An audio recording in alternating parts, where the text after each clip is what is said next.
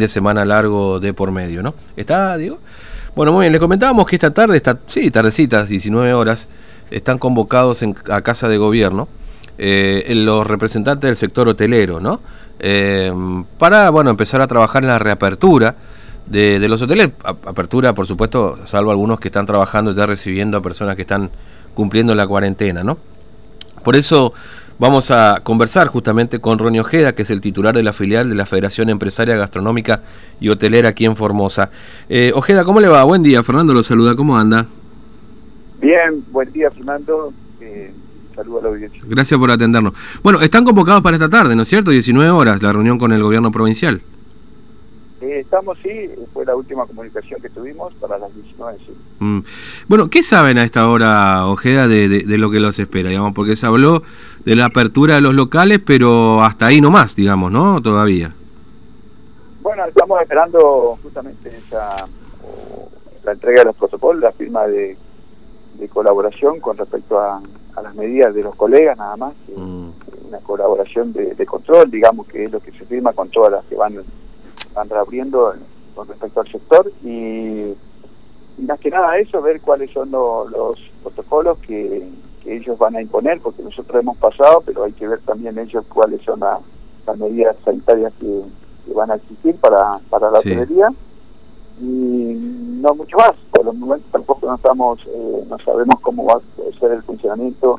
Nosotros somos un sector no mm. solamente hoteleros, sino somos un sector hotelero gastronómico. Claro, claro, efectivamente. Eh, estamos con esta apertura, estamos conformes, no estamos satisfechos, porque dependemos, eh, son uno del otro, sí o sí, son complementarios la actividad, ¿no? Claro. Entonces, eh, muchas veces, como le explico, la gastronomía depende mucho del consumo interno y un porcentaje 20-30% del consumo extraprovincial. En cambio, la hotelería es inversamente proporcional.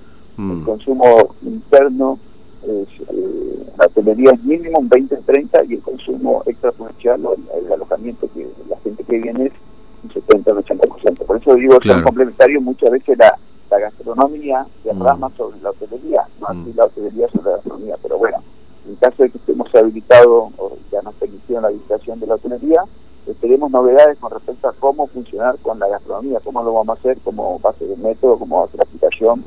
Eh, eso es lo que estamos esperando, que, nos, nos, indiquen cuál va a ser Claro, claro, y de todas maneras la convocatoria y sentarse a una mesa, digamos, es también el ámbito propicio para plantearlo de manera directa, digamos, ¿no? Es decir, esto que usted está mencionando, a ver si, si es posible también eh, la reapertura de ambos locales. Porque claro, mucha gente se pregunta, Ojeda, digamos, y, por eso le traslado también la pregunta de decir, bueno, se habilitan los hoteles, pero ¿y quién va a ir? ¿no? Esta es la pregunta que muchos se, se hacían, porque en definitiva la frontera está encerrada, como usted dice, la mayor parte de los hoteles en Formosa este, recibe gente afuera y que lógicamente la frontera está cerrada.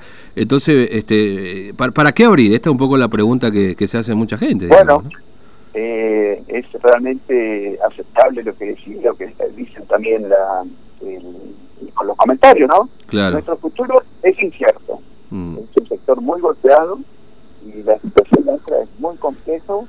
Eh, para muchos creerán que estamos en igual de condiciones y no estamos en igualdad de condiciones con otros sectores porque tenemos algo que está prohibido, que es el turismo. Entonces, nuestro sector está paralizado y así creemos que va a estar por mucho tiempo, porque dependemos del movimiento de tipo circulación de las personas, ¿no? Mm. Eh, entonces, tenemos ese condicionante que nos limita justamente en todo esto que es nuestro claro. que es la turismo y muchas veces también la gastronomía. Mm. Eh, así que realmente va a ser, eh, va a ser por eso siempre hablamos nosotros de la ley de emergencia turística, mm. porque esto no es la solución, sino es tratar de perder lo menos, o tratar de perder menos de lo que se viene perdiendo, ¿no? Tratar de ver cómo podemos hacer para amortiguar los costos de, los servicios, del impuesto, de los alquileres que mm. siguen venciendo, y que todavía a nivel nacional no tenemos respuesta con, relación a esto.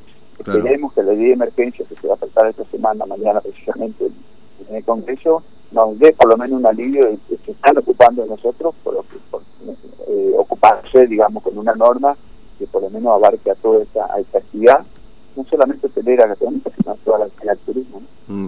Ahora, eh, ¿se puede se puede hablar de alguna algún número de locales que ustedes hayan registrado, de comercio, de pymes que hayan cerrado en este periodo de tiempo? Bueno, son varios, digamos, uno ha charlado con algunos propietarios, etcétera, pero digo, si ustedes tienen un registro formal, digamos, para plantear al gobierno, miren, esto es lo que ha pasado, digamos, en el rubro, ¿no?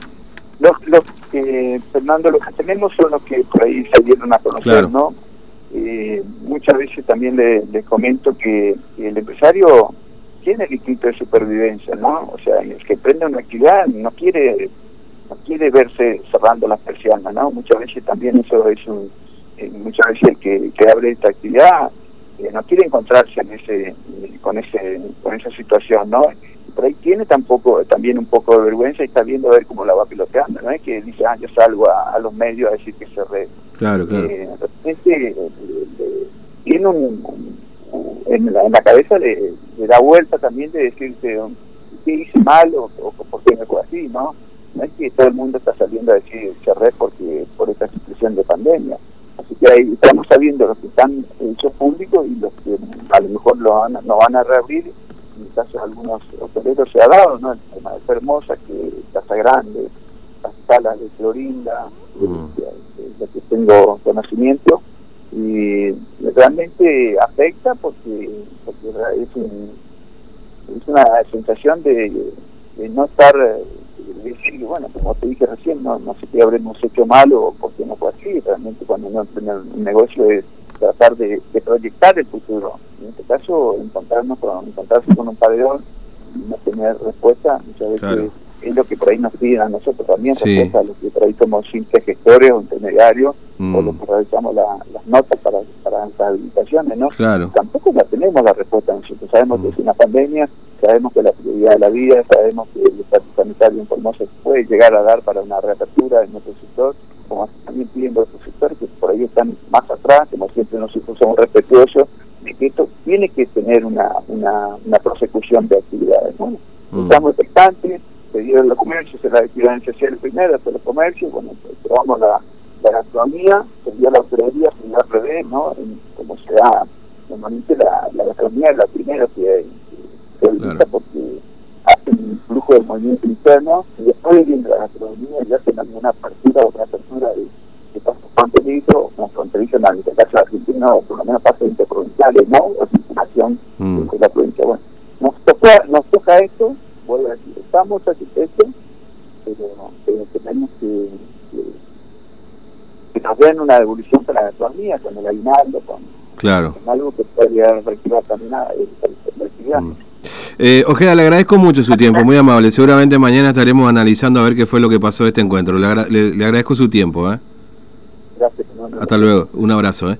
Bueno, Ronnie Ojeda, de la Cámara de Hoteleros y, Gastronómicos aquí en Formosa, no voy a decir bien cómo es el, cargo, eh, porque a renglón seguido tengo algo para contarle justamente, ¿no?